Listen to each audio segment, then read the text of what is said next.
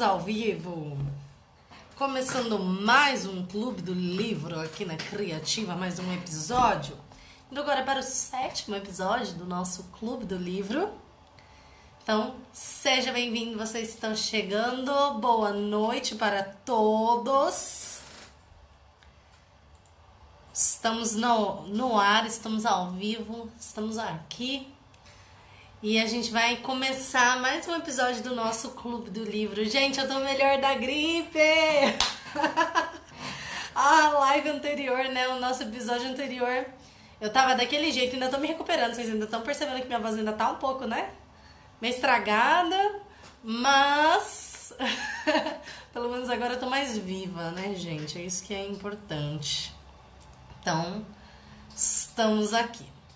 Bom, gente, hoje é uma live muito especial, mas é muito especial. Por dois motivos. Primeiro, eu vou falar de uma coisa muito polêmica que vocês vivem, vivem me perguntando, né? Duas coisas, na verdade, sobre castigo e sobre disciplina física, que todo mundo me perguntando. Lourdes, pode, não pode, é certo, é errado. Realmente traumatiza a criança ou não? Isso é balela. Então hoje a gente vai falar sobre isso vocês vivem perguntando. Hoje eu vou falar então minha opinião sobre disciplina física para vocês, que eu nunca expus isso abertamente aqui na Criativa, hoje eu vou falar, tá? Então hoje a gente vai falar um pouquinho sobre isso. Agora a gente tá entrando aí numa parte que vai deixar as mães autoritárias de cabelo em pé a gente já falou sobre as mães permissivas, sobre o erro, né, que a gente comete quando a gente é permissivo com a criança. Os pais permissivos, tem muito pai assistindo o nosso clube do livro. Tô adorando esses pais participando. Se tem pai online, por favor, fala, ó, oh, tô aqui. Porque eu acho o máximo isso, gente. Todos os outros clubes, a mulherada ficava tentando incentivar o marido. Dessa vez eu vi tanto marido marcando a mulherada assim na coisa. Olha, mais um clube pra gente participar, olha e tal. Então eu acho que isso daí é um, um, um indício, né, de que realmente a coisa está mudando, que os homens estão despertando para o papel importantíssimo deles na educação de crianças, tá bom? Mas uh, a gente já vai falar aí um pouquinho agora sobre essa questão, né, da galera que gosta de gritar. Eu até fiz uma pergunta para vocês ali nos stories se vocês costumavam gritar muito com o filho de vocês. E a resposta massiva, gente, foi que sim. Lourdes, eu grito. Eu, né, a minha comunicação, de vez em quando, aqui é só na base do grito. Então a gente vai falar sobre esse tipo de comunicação. Se é eficaz, se não é eficaz. O que, que a gente pode fazer para melhorar a comunicação com as crianças. Mas tem um outro motivo para essa live também ser muito especial. O episódio de hoje ser assim, ó, especialíssimo, tá? Especialíssimo. E aí, eu só vou contar pra vocês no final da live. então, se você quer saber a segunda, né, a segunda razão para esse episódio ser extremamente especial, eu acho que o mais especial de todos que nós teremos e que nós já tivemos é por conta dessa notícia que eu vou dar para vocês, dessa informação que eu vou dar para vocês e aí vocês vão ter que aguardar até o final da nossa live para poder saber o que, que é que eu tenho que contar para vocês, tá bom? Então esse vai ser nosso convidado, eu vou deixar vocês curiosos. Adoro. então vamos lá, vai. Vamos começar falando sobre as mães autoritárias. Nós estamos lá na página 51. Nós estamos estudando esse livro aqui, ó, Carinho e Firmeza com os Filhos. Nós estamos na página 51 da nossa leitura. conta aí, conta logo. Eu vou contar. No final eu conto. No final eu conto. Mas vamos lá, vai, ó. Então, nós estamos aqui na página 51, tá bom? 51. E uh, nós vamos começar a falar aí um pouquinho sobre as autoritárias, as sargentonas de plantão. a primeira coisa que eu achei que vocês iam chutar, olha lá, ó. olha lá. Lourdes, você está grávida? Sabia. É a primeira coisa que eu imaginei que vocês iam chutar. Não, gente, ainda não chegou esse momento. ainda não chegou esse momento. Prometo que vocês serão aí uma das primeiras a ficar sabendo. A internet inteira vai ficar sabendo antes de qualquer um. Não chegou ainda esse momento. Então, segura a emoção, gente. Eu ainda não sou mãe. Então. Ainda demora um pouquinho, tá bom? Estamos aí no processo. Vamos lá, ó. Começando então lá na página 51 aqui comigo. Segura a emoção aí que eu, eu já conto a novidade. Então vamos lá, ó. Respostas OX ou agressivas. Será que você tem esse costume aí de fazer, de responder agressivamente seu filho? Vamos falar sobre isso. A hostilidade e a agressão por parte dos pais constituem o segundo tipo de reações estéreis, ou seja, reações que, ó, não funcionam para nada, tá? Então a gente já falou sobre algumas reações, né? De perguntar, então, quantas vezes eu vou ter que falar isso? Quantas vezes eu vou precisar falar com você, né? Por que você nunca me escuta? Isso é uma reação estéreo, não funciona, não dá certo, né? A gente já sabe disso. A gente já sabe também que ignorar a criança, né? Fingir que não tá acontecendo nada, também não funciona. E agora a gente tá sabendo que você gritar, reagir agressivamente com o seu filho também não dá resultado, tá bom? Então, olha só. Ah, elas representam uma equivocada mistura de autoritarismo com a incapacidade de conseguir que os filhos se comportem adequadamente. Isso é muito interessante, que todo mundo acha que um pai e uma mãe autoritário, ele tem mais controle do filho do que um pai e uma mãe permissiva. Mas na verdade, não é assim que funciona. Ou seja, você ser gritona, você bater no seu filho, você dar chinelada de qualquer jeito em qualquer lugar, né? Cata ali voou, que pegar, pegou, né? Isso não é uma garantia de que o seu filho realmente vai obedecer você, tá? Isso não é garantia de bom comportamento da criança. E aí eu vou explicar para vocês agora por quê, tá bom? Então, olha só. As formas verbais que humilham os filhos, transmitindo-lhes hostilidade ou violência da parte dos pais, representam uma desastrada mistura de autoritarismo e incapacidade. Atitudes como essa podem levar inicialmente a uma submissão, mas depois dão lugar à rebeldia. São formas improdutivas e até perigosas de agir, porque não fazem com que o filho compreenda a razão pela qual ele deve se portar bem, e além disso, ignoram as suas necessidades e os seus sentimentos. Por outro lado, uma reação hostil, agressiva ou sem conteúdo leva a criança a distanciar-se dos pais por sentir rejeitada por eles. Então aqui ela vai trazer alguns exemplos e aí eu vou ler para vocês, mas antes eu quero comentar isso. Quando nós temos esse tipo de reação autoritária com a criança, né, quando a gente grita com a criança, quando a gente bate na criança, quando a gente ofende, humilha a criança, dá resultado? Dá. Olha que loucura, isso dá resultado dá resultado momentaneamente. Naquele momento, o seu filho ele vai ficar paralisado. Então ele vai parar de fazer aquela teimosia, ele vai parar, né, de uh, agir pelo do, do mau comportamento naquele exato momento, porque ele vai ser paralisado. Ele vai ficar com medo de você, ele vai ficar com medo da sua reação, ele vai ficar envergonhado, ele vai se sentir humilhado e ele vai parar. Então assim, nossa, mas o meu filho me obedece. Se eu falo com ele, ele não tá nem aí. Mas na hora que eu grito, fia, na hora que eu tiro a chinela aqui ó, do meu pé, aí o negócio funciona. É só assim que essa criança entende, né? Tem mãe que costuma falar isso, tem pai que costuma falar isso, né? Ah, quer ver? Eu vou pegar a cinta que é só essa linguagem que você consegue entender, né? Então a gente escuta muito isso no tratamento com as crianças. E aí, falar assim para você, nossa, isso não vai resolver? Tô mentindo, vai resolver. Naquele exato momento a criança vai parar, né? Ela vai chorar, ela vai ficar constrangida, ela vai ficar quieta, né? Ou ela vai ficar assustada e vai parar com aquilo. Mas isso vai resolver o problema de comportamento dela? De jeito nenhum, né? De jeito nenhum. Muito pelo contrário, isso daí vai te dar a longo prazo uma consequência muito ruim.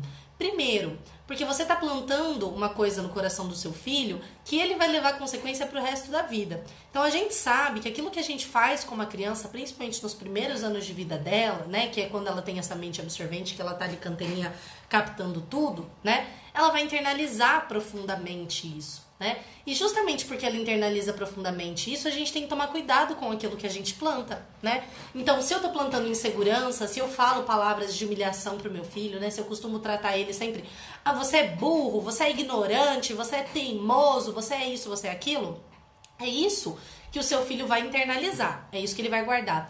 E aí nós temos N adultos, gente, assim, ó, um número enorme de adultos que vão para terapia justamente porque eles guardam certas coisas que eles ouviram dos pais e isso implica em tudo na vida deles. Tem gente que não consegue se relacionar com outra pessoa porque ouvia a mãe falando que nunca ia dar certo, que a pessoa era muito complicada, que ele era folgado, que ele era isso, que ele era aquilo. E aí ele internaliza isso e pronto. É um rapaz que não consegue se relacionar com mulher nenhuma, né? Porque ele internalizou que ele era um Zé Ninguém.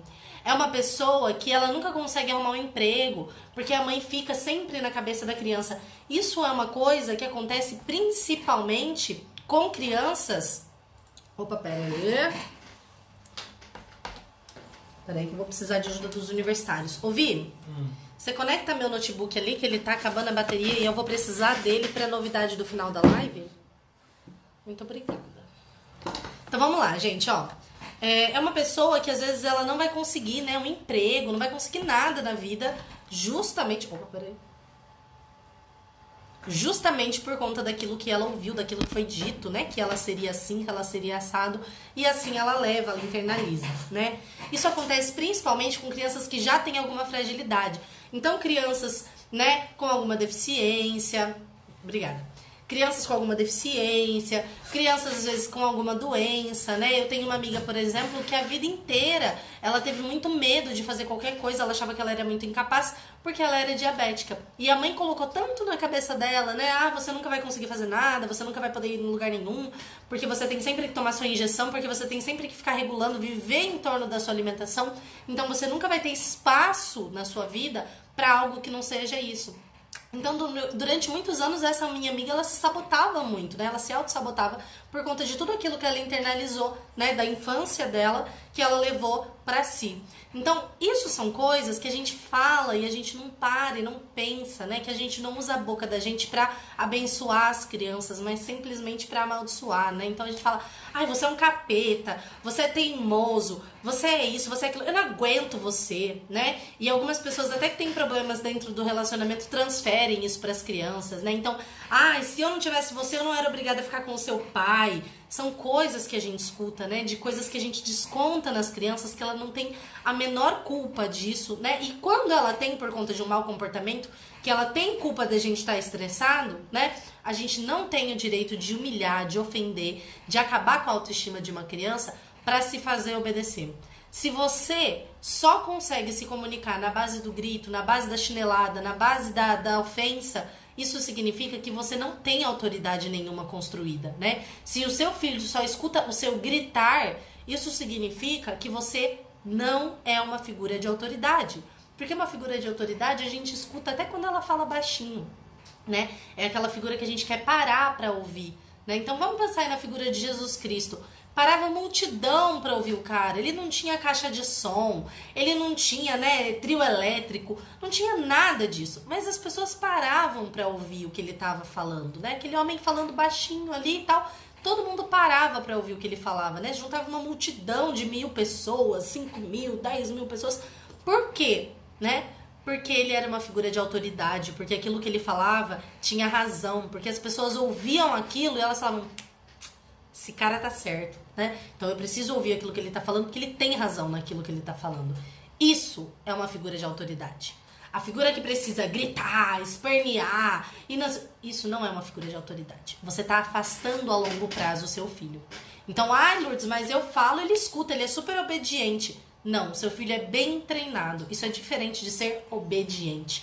Bem treinado é a criança que você acostumou na base do grito, da chinelada, da ação e reação sempre na mesma intensidade ou pior, né? Para calar, para sossegar essa criança. Isso é uma criança treinada, né? Você treinou o comportamento dela para ser um comportamento baseado em medo, em insegurança, em humilhação, né? Esse é o tipo de resposta que ela dá porque ela foi treinada desse jeito. Ela não é uma criança obediente, não é. Uma criança obediente é a criança que você fala com ela e ela consegue controlar. Por quê? Porque ela tem rotina, porque ela tem todo um artefato, né? Que você preparou o ambiente ali, a sua relação com ela para que ela seja obediente, para que ela consiga te obedecer, para que a vontade dela seja dominada, seja domada por ela mesma. Né? Ao longo prazo. Lógico, isso não é uma coisa que acontece assim de primeira. Você fala, filhinho, senta aí, funciona, né? Não, gente, isso daí é um trabalho árduo que a gente vai falar mais pra frente sobre todas essas técnicas que a gente tem para fazer isso funcionar, tá? Mas então, já vamos começar com essa verdade que é muito importante a gente entender e desmistificar esse negócio. De mãe que fala assim, ó, meu filho só entende na base do grito e funciona assim na minha casa. Não funciona, minha anja, não funciona, tá bom? Deixa virar um adolescente que você vai ver que eu estava certa e realmente esse negócio não funciona, tá? Porque aí depois vira adolescente e fala, o que, que virou isso aqui? Por que que isso aconteceu? Nunca foi será que realmente nunca foi assim ou será que não era assim perto de você, né? Mas nunca foi trabalhado realmente o comportamento dessa criança. Então é isso que a gente tem que ter em mente quando a gente está falando sobre comportamento e sobre autoritarismo, ok? Então, beleza. Vamos lá, olha só. Frases que rebaixam os filhos, né? Você é uma praga, sem vergonha, irresponsável, né? Quando os pais transmitem ordens ou reações à sua falta de autodomínio, sepultam a própria imagem o que incita os filhos à rebeldia e à desobediência. Ou seja, você está catando sua figura de autoridade quando você grita, quando você ofende, né? Você está pegando ela macetando assim e jogando no lixo na frente do seu filho, tá? É isso que acontece. E ele tá olhando e fala assim: Ih, ela é biruta, né? Porque você fala assim, você tá me deixando louca! Aí ele olha e fala assim, Ih, é verdade, você é louca mesmo, tá gritando aí, ai doida mulher. Não. Ih, vocês já conheceram alguém assim? Tinha uma mãe que gritava, que fazia a pessoa passar vergonha, né? Aqui no bairro a gente, de vez em quando a gente passa aqui, a gente até brinca, fala assim, tadinho, olha aquele menino ali que a mãe dele é brava, né? Porque é uma mãe, gente, da rua, que ela grita com a criança, que aqui do meu prédio eu escuto ela gritando com o filho dela. Porque o filho dela tá o quê? Respirando. Porque o filho dela tá jogando bola. Porque o filho dela tá brincando de, de, de burquinha. Porque o filho dela tá fazendo qualquer coisa, entendeu? Ela grita com o moleque 24 horas. Aí a gente sempre fala, né? Coitado, tem, tem mãe brava, né? Esse coitado não pode fazer nada. Então isso daí é uma figura que ele olha. Você acha que ele leva a sério? Não, né? Ah, é uma pessoa que me faz passar vergonha, um adulto que me faz passar vexame, né? Então isso daí não é um adulto competente. Frases que revelam falta de autodomínio. Você me deixa louco, você me deixa doente. Ameaça sem conteúdo. Você vai ver, você vai me pagar por tudo isso que você tá fazendo, né? Então você costuma falar isso daí, tipo assim, quando a gente chegar em casa, aí você vai ver. Vai ver o quê? Vai... Né? Então, a gente vai falar um pouquinho sobre isso.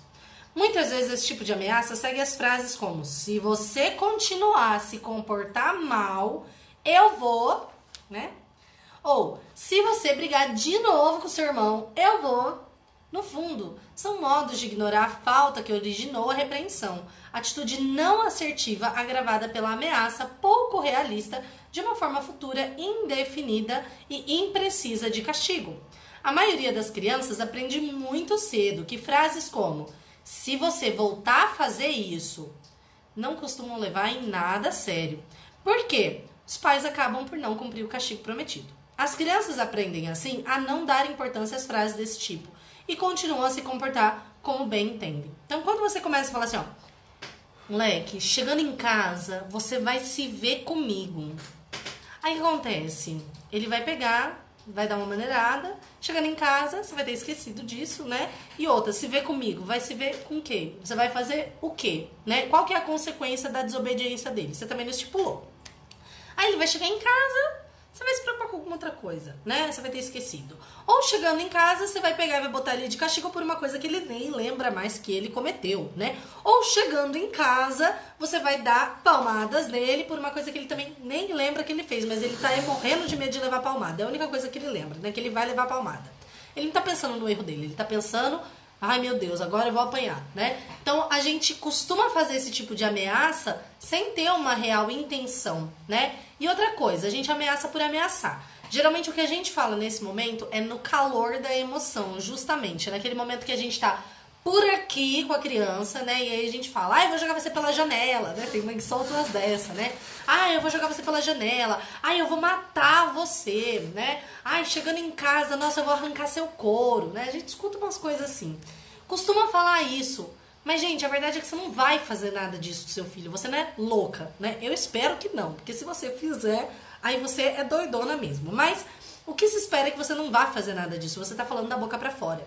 Mas a criança não entende esse tipo de hipérbole, esse tipo de figura de linguagem exagerada que a gente tem para comunicar uma coisa. Ela entende coisas lógicas. Então, se você tá falando pra ela, se você continuar com esse mau comportamento, acabou a televisão. Se você não descer daí agora, eu vou tirar a sua sobremesa hoje. Isso é uma consequência, entende? Se você fala assim pro seu filho, ó, oh, se você não comer seu almoço, esquece sobremesa. Não vai comer mais nada, sabe? Isso é uma consequência. Agora, você falar assim, ó, moleque, se você não comer. Nossa, eu nem sei o que, que eu faço. Isso não é consequência. Isso daí é você esbravejando, entendeu? E aí o teu filho também não vai levar nada disso a sério, do que você tá falando. Ele não tá nem aí para quando você usa esse tipo de figura de linguagem.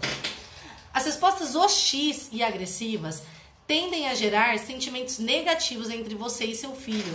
É por isso que é importante evitá-las. Quanto mais você gritar com os seus filhos, mais ineficaz será. Os gritos mostram que claramente você perdeu o controle de si mesmo e da situação e que eles ganharam o terreno. Então, a partir do momento, sabe aquela coisa, aquela brincadeirinha que a gente fazia, né? É, antigamente, quando tava discutindo na escola, alguém gaguejava, você falava, tá, gaguejou, perdeu, não sei o que, nananã.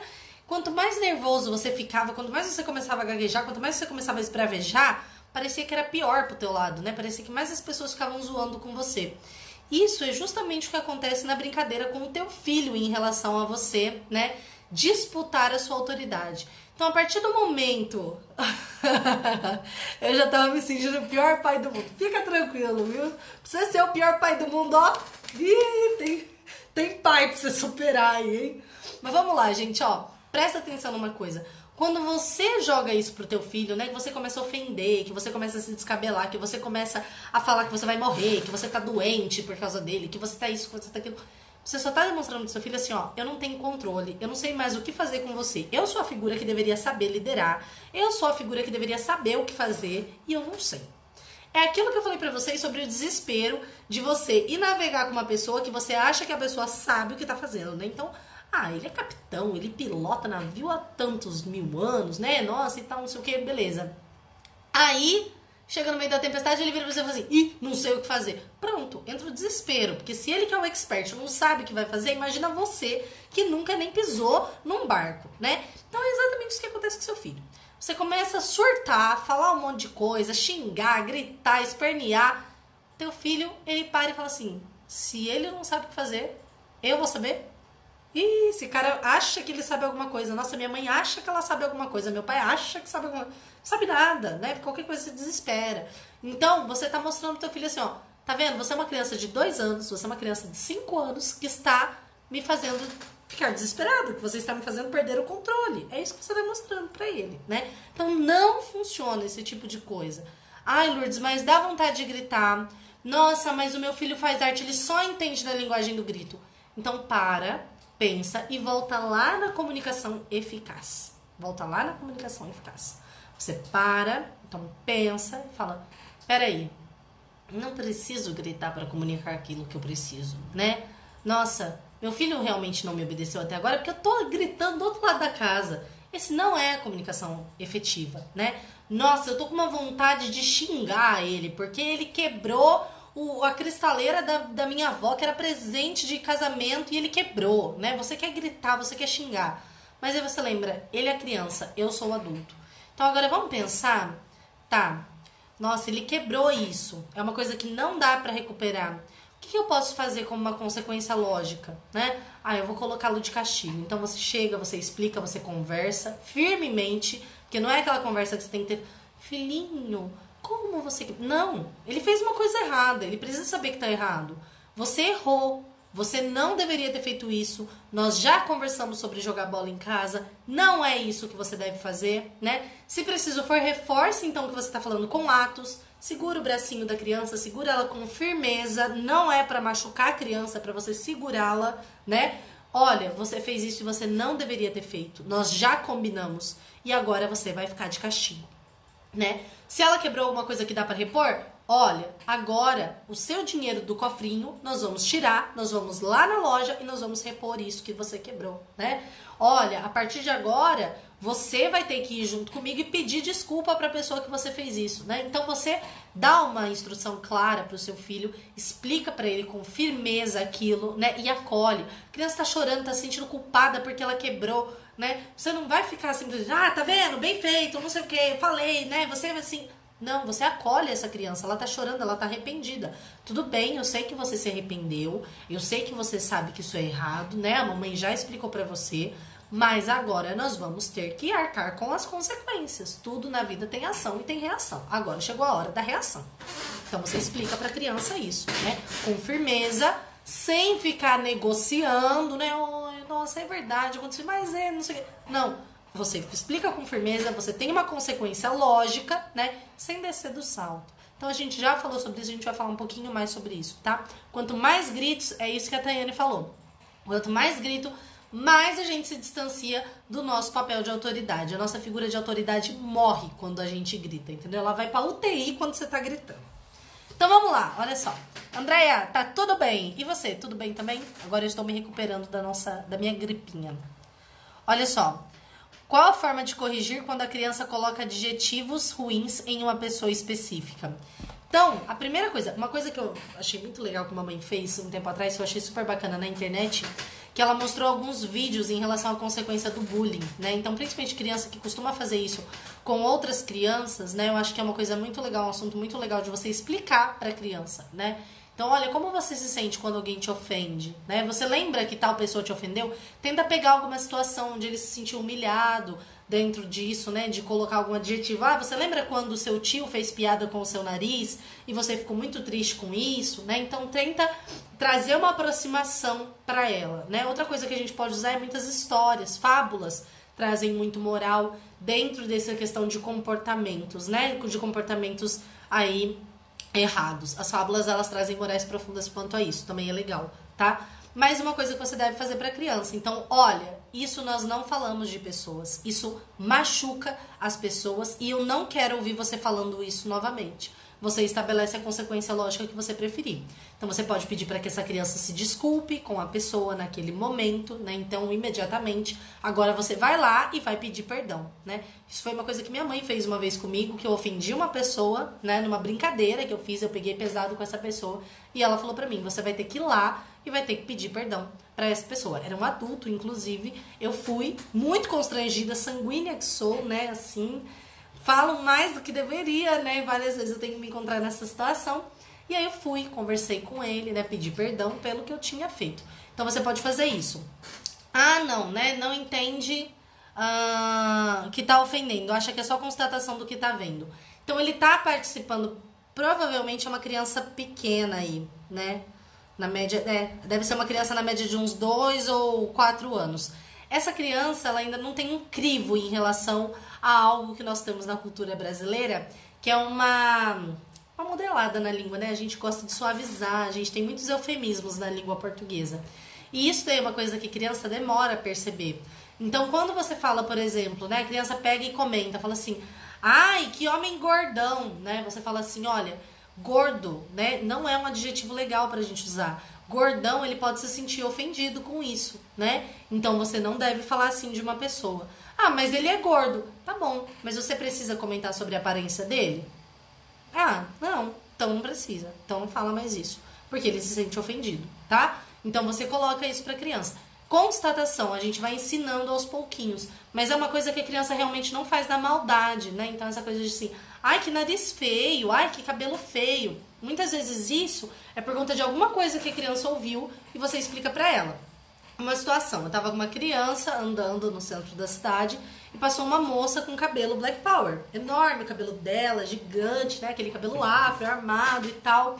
E era um cabelo armadão, né? Diferente do que a gente tá acostumado a ver no padrão que a gente tem de cabelo liso e tal. Beleza. Essa criança virou e falou assim: Nossa, olha o tamanho desse cabelo, que coisa feia. Aí eu peguei, cheguei e conversei. Cinco anos. Por que, que é feio? Ai, porque é grande. Ué, mas a Rapunzel não tem cabelo grande? Ah, ela tem, mas é diferente. Falei, por que é diferente? Ah, porque o dela é liso. Falei, então. Então a gente não pode falar mal do cabelo das pessoas porque ele é diferente. Porque a Rapunzel podia ter um cabelo gigante e ele podia ser um cabelo todo enroladinho. Mas na história que a gente sabe, o cabelo dela é liso. Agora, você tem certeza que o cabelo dela é liso mesmo? A criança parou, ficou pensando, né, e tal. Não.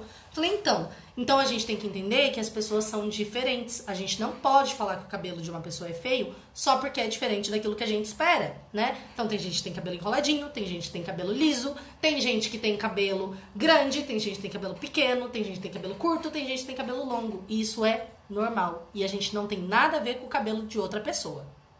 Foi isso. Explicou? Tá explicado. Ponto final. Tornou a fazer isso? Explica novamente. No caso de uma criança pequena que não sabe que está ofendendo uma pessoa. No caso da criança que sabe que está ofendendo, consequência lógica. Então, ou você faz pedir perdão, ou você coloca de castigo, né? Ou você afasta ela daquela situação, proíbe de alguma coisa que ela goste, né? Então, você tem N coisas aí que você pode fazer. Desde que não seja humilhar a criança, né? Então tem um monte de gente que faz isso, né? A criança pega e fala assim: ai, que cabelo feio. Ai, do seu é bonito. Olha esse cabelo que você tem, né? Isso daí não é algo que a gente faz para ensinar a criança a não fazer comentários ruins, ok? Combinado? Então, beleza. Castigos excessivos, vamos para lá? É frequente que os pais errem a mão à hora de castigar os filhos. Quando impõem castigos demasiado severos, muitas vezes tem de anular depois a sua decisão o que transmite à criança uma mensagem de fraqueza e incoerência.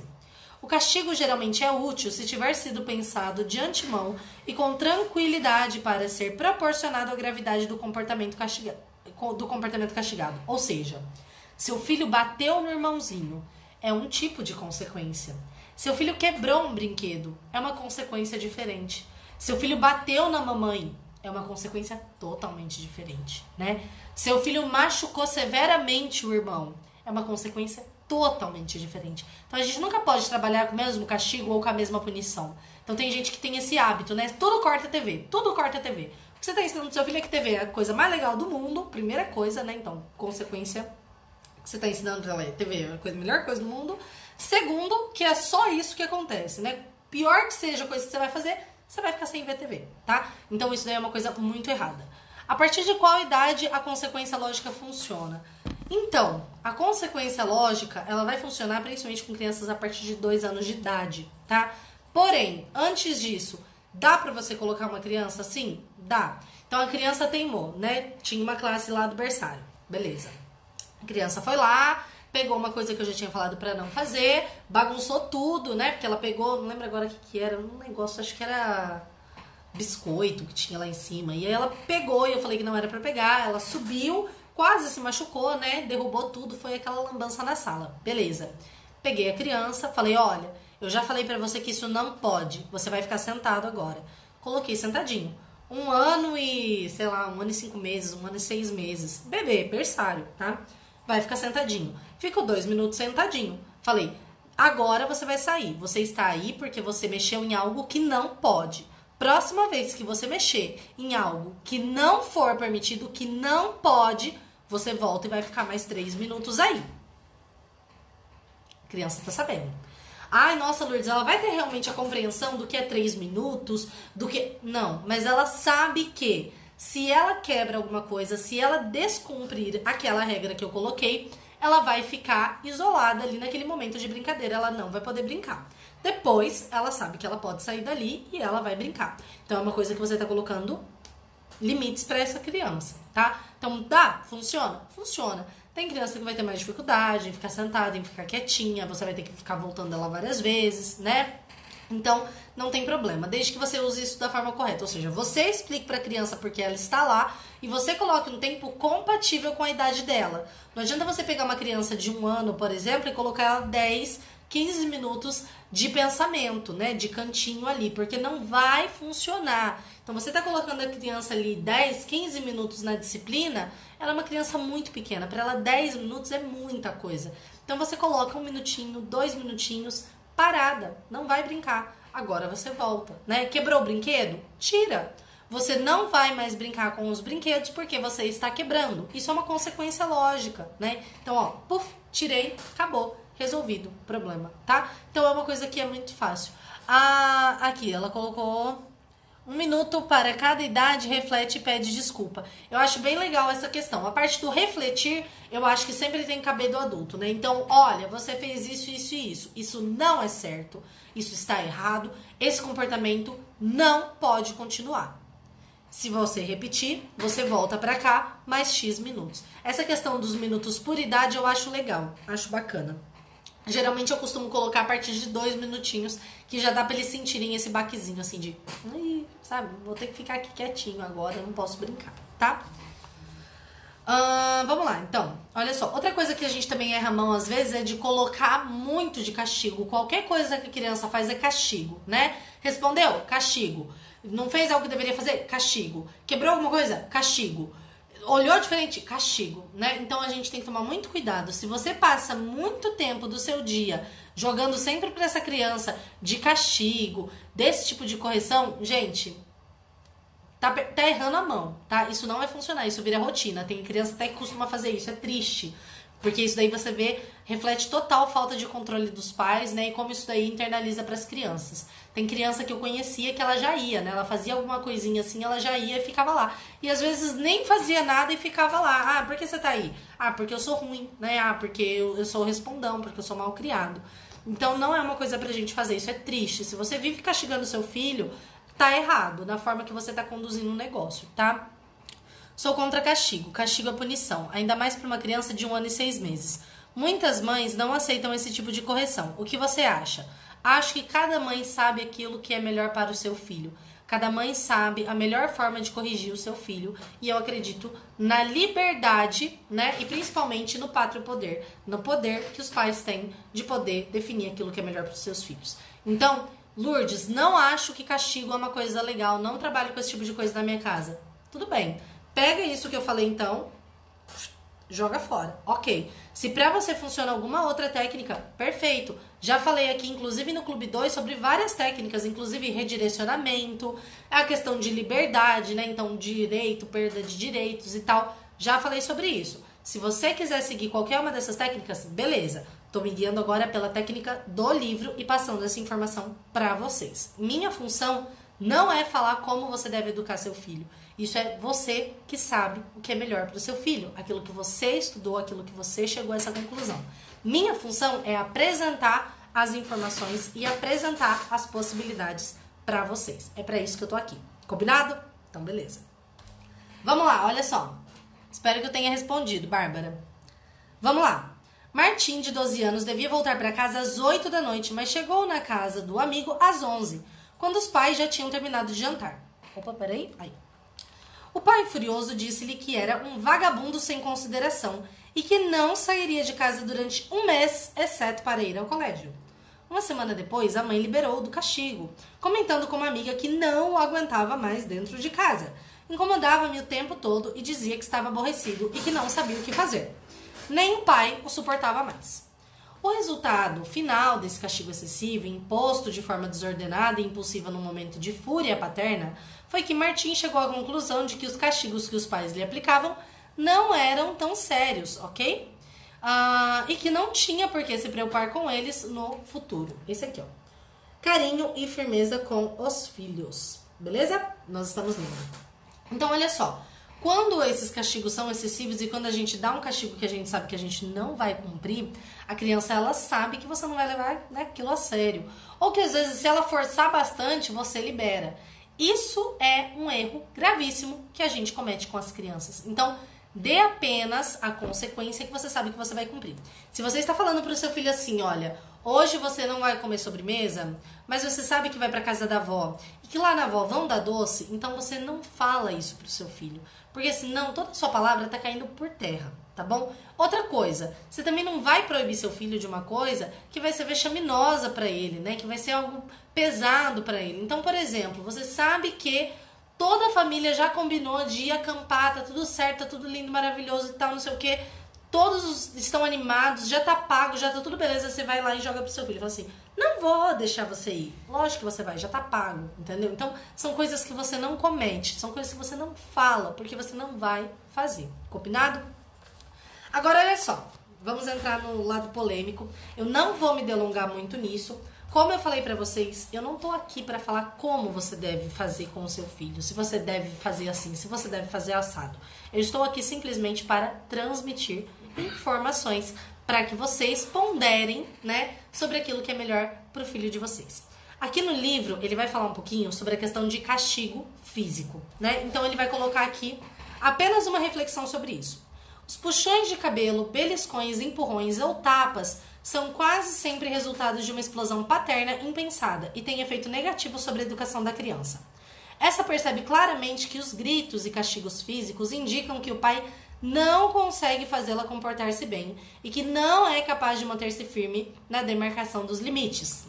Concordo plenamente. A agressão física e as explosões verbais acompanhadas de cara feia representam normalmente uma reação paterna impensada e têm um efeito negativo sobre a educação da criança, porque a leva a sentir desorientada e rejeitada. Esse distanciamento atrapalha a boa comunicação e impede as chamadas surras educativas baseadas no afeto. Então vamos lá, gente, para as surras educativas. Eu particularmente, eu não acho correto a gente chamar qualquer tipo de punição física como é, agressão, tá? Quando a gente trata desse assunto. Porque eu acho que quando a gente faz esse tipo de comentário, a gente está impedindo certas coisas de tomarem o seu papel. Então, quando você fala, por exemplo, que o pai que dá um beliscão no filho está agredindo-o fisicamente, você está dando margem para que esse pai, por exemplo, se sinta totalmente injustiçado quando o governo cria uma lei impedindo os pais de espancarem os filhos. Porque você está chamando a mesma coisa de agressão. E ele entende que então agressão é você falar que não pode encostar na criança, né? Tem pai que já falou para mim que hoje, se ele, pela lei, pegar e segurar o braço do filho dele para conter o filho dele numa briga, e alguém pegar isso, ele vai preso. E isso é uma injustiça, isso não sei o quê. Não. Pela lei, você vai preso se você agredir fisicamente uma criança. Ou seja, se você bater a ponto de deixar marca numa criança, se você humilhar essa criança, se você agredi-la, é, né, né, fisicamente falando, você pegar essa criança e dispensar força física contra ela, não estou falando de contenção, estou falando de você agredir uma criança, você vai preso e com razão, porque isso é uma criança, é uma criança de 5 anos, né? Então a gente pega aí casos até de pais que acham certo pegar vara, né, vara e tal, mete na criança ali, aquela varinha na perninha da criança e acha isso ok. Desculpa, gente, eu como educadora não consigo ver isso como uma boa forma de educar. Como eu falei, você pode até treinar o seu filho desse jeito, né? Usando varinha, porque você acha que isso daí está educando. Isso não está educando o seu filho. Isso é agressão. Então, a partir do momento que você machuca uma criança, você está agredindo ela. Isso é errado. Isso é punido por lei. E eu acho muito bom que seja mesmo. Agora, existem casos onde tem mãe que acha, tá tudo bem dar uma palmada na bunda do meu filho. Tá tudo bem segurar ele com mais firmeza. Tá tudo bem dar um beliscãozinho. Tá. Não vou entrar no mérito disso, se é agressão, se não é agressão. Como eu falei para vocês, eu acho que a gente tem que tomar muito cuidado com o tipo de palavra que a gente usa para não acabar banalizando certos absurdos que a gente tem visto na sociedade. Agora, Lourdes, é eficaz? Então, Deixa eu te contar uma coisa. A mesma reação que você pode receber dando uma palmada no seu filho, você pode receber por outros fatos. Outra coisa que eu acho muito complicado, né? Então tem várias estratégias pra gente educar uma criança. Para você recorrer a um tapa, quer dizer que você já deve ter tentado todas elas, certo? Não, errado. Porque sim, eu posso nomear aqui para vocês agora, assim, de leve, 30 estratégias pra gente educar uma criança. Então, assim, é um ponto que a gente chega onde é muito difícil do adulto parar e falar assim: não, eu estou dando um tapa para instruir. Será? Será que realmente em nenhum pontinho disso que você está fazendo com a criança tem frustração sua sendo expressada? Outra coisa, será que realmente não existe nenhuma técnica mais eficaz que você poderia usar nesse momento?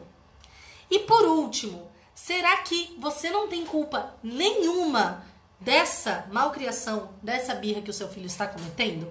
Porque muitas vezes a gente leva a criança ao erro e depois a gente acha justo ir lá e dar uma chinelada na bunda dela. Você tá dando uma chinelada na bunda do seu filho porque ele tá fazendo manha por causa de sono, então dá uma chinelada na sua bunda também. Por quê? Porque o seu filho está com sono porque você não botou uma rotina de sono para ele. Seu filho tá chorando porque você não botou uma rotina de alimentação para ele. Seu filho tá chorando porque ele tá num pico de crescimento e ele está irritado por isso. Então tem N coisas que podem acontecer que a gente pune a criança fisicamente, né? Que é uma atitude principalmente de humilhação para uma criança que tem a linguagem de amor, né? Como carinho, como contato físico, isso é muito pesado. Então você tá trazendo isso para uma criança numa coisa assim, poxa, sabe? que vai magoar tanto ela? Será que realmente essa é a única estratégia que você tem nesse momento para fazer com que seu filho te obedeça? Será que realmente essa é a estratégia mais saudável para você usar nesse momento? Então eu acho assim, não vou trazer aqui para você falar assim, olha, se você faz isso, você é um monstro, ou se você não bate no seu filho, você é permissivo, você é isso, você é aquilo. Não vou trazer nada disso, porque cada um sabe onde o sapato aperta, cada um sabe o limite que tem na comunicação com o filho cada um sabe a consequência que vai colher disso no futuro. Agora, eu tô aqui para te fazer refletir sobre uma coisa. Será que essa estratégia que você está usando realmente é a mais indicada para esse momento? Porque a gente sabe que tudo que a gente faz tem consequência, né? A curto e a longo prazo. E a gente sabe que a autoridade é ajudar a criança a querer ser reta, né? É a gente ser o apoio dessa criança, a sustentação dessa criança. Será que realmente essa é a atitude que vai dar apoio, segurança e estratégia de crescimento para o seu filho? Então, para qualquer estratégia de educação que você esteja abraçando, para qualquer momento ali, qualquer ferramenta de educação, de disciplina que você utilize, pensa e pondera se essa é a melhor forma de você comunicar e de você instruir seu filho. Se for, beleza, você ponderou. Agora, se não for, vamos começar a pensar melhor? Vamos começar a pensar se realmente a nossa forma de comunicar, nossa forma de agir tem levado em consideração a vontade, a rotina, né? A relação que nós temos com as crianças, o direito dessa criança, a personalidade, o temperamento dessa criança, ou se é simplesmente alguma coisa, né? Que a gente tá fazendo para expressar a nossa frustração, a nossa forma de gritar, de bater, de agredir, de xingar isso na verdade, será que realmente é uma coisa que a gente está fazendo que vai dar resultado? Ou será que é só uma coisa que a gente está fazendo para conseguir aliviar a nossa cabeça e ficar tranquilo depois? Então é isso que eu quero que vocês ponderem. Exatamente, uma coisa que eu percebo muito nisso. Pais que sempre recorrem a esse tipo de situação de, de, de, beliscar e bater. Nossa, Luiz, mas eu não faço nada para machucar meu filho, é muito tranquilo, é só uma palmadinha. Mas eu percebo isso, tá? Como profissional falando para vocês. Costuma a ter problemas com crianças que batem e que beliscam outras crianças, porque ela costuma ver esse comportamento e, logicamente, não é culpa da criança. Ela para e pondera e fala assim: Bom, quando eu faço alguma coisa que meu pai não gosta, que tá errado, eu vou lá e tomo um beliscão. Esse moleque veio e tomou meu brinquedo, vai tomar um beliscão, né? E aí a gente começa a ver muito isso, principalmente em escola. É um caso assim, ó, você bate o olho, você já sabe, né? Que é isso daí. É igual a professora brava. A professora que vive falando, não, não, não, não, não. O moleque vai pra casa, vai brincar de, de professora, né? A menininha tá lá brincando de professora. Você só vê ela xingando os bichinhos de pelúcia, gritando, né? Por quê? Porque é aquilo que eles aprendem. As crianças aprendem muito sobre exemplo, tá bom?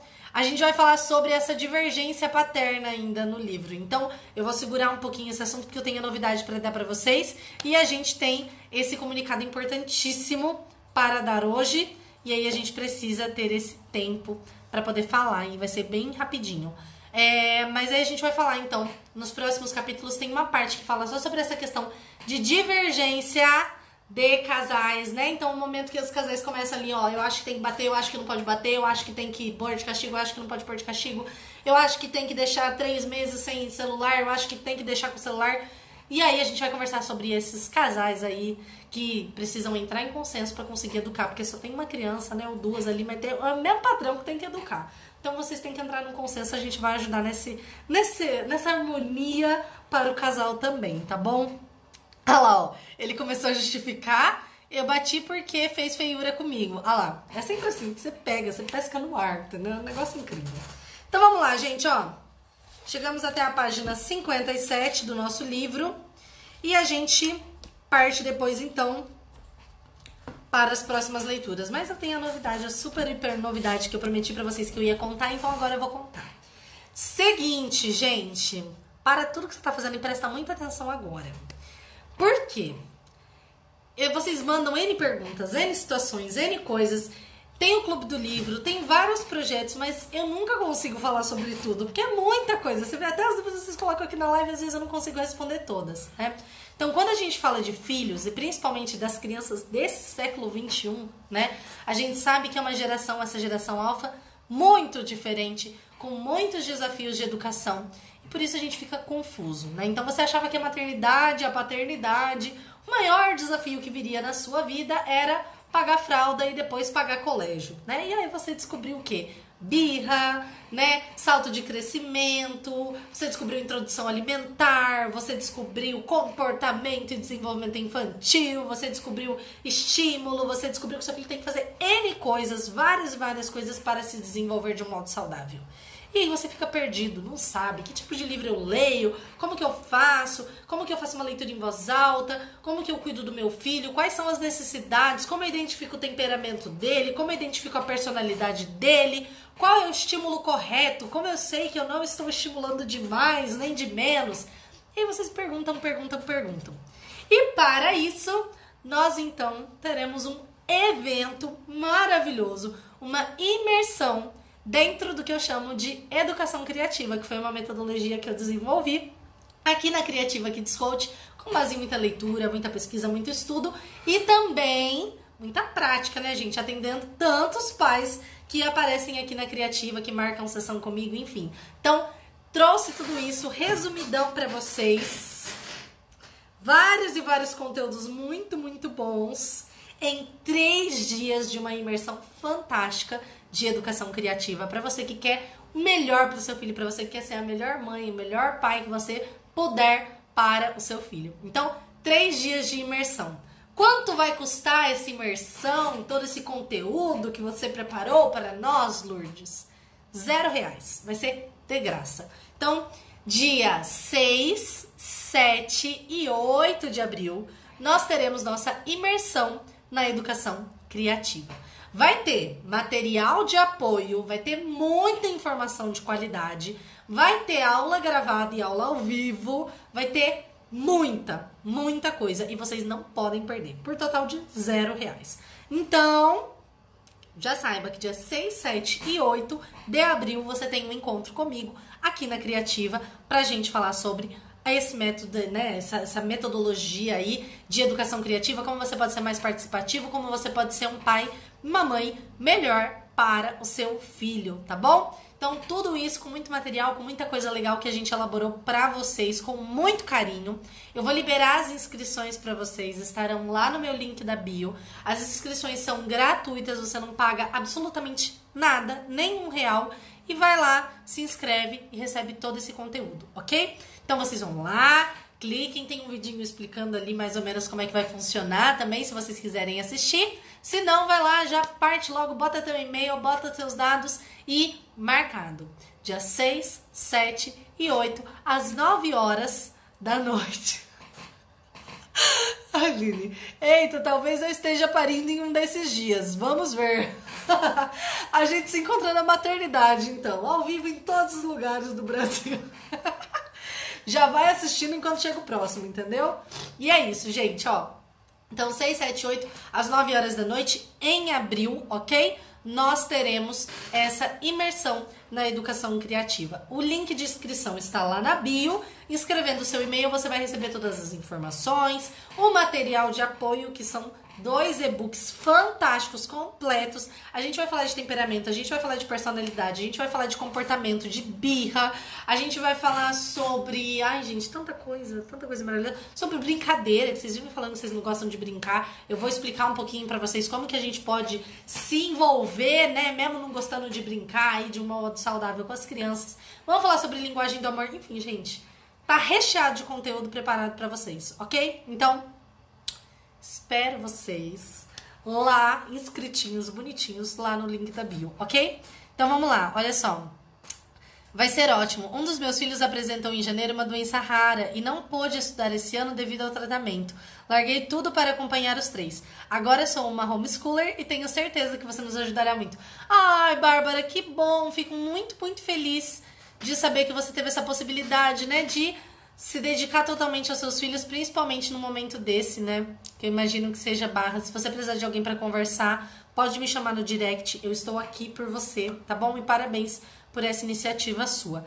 Já vai lá fazer a inscrição?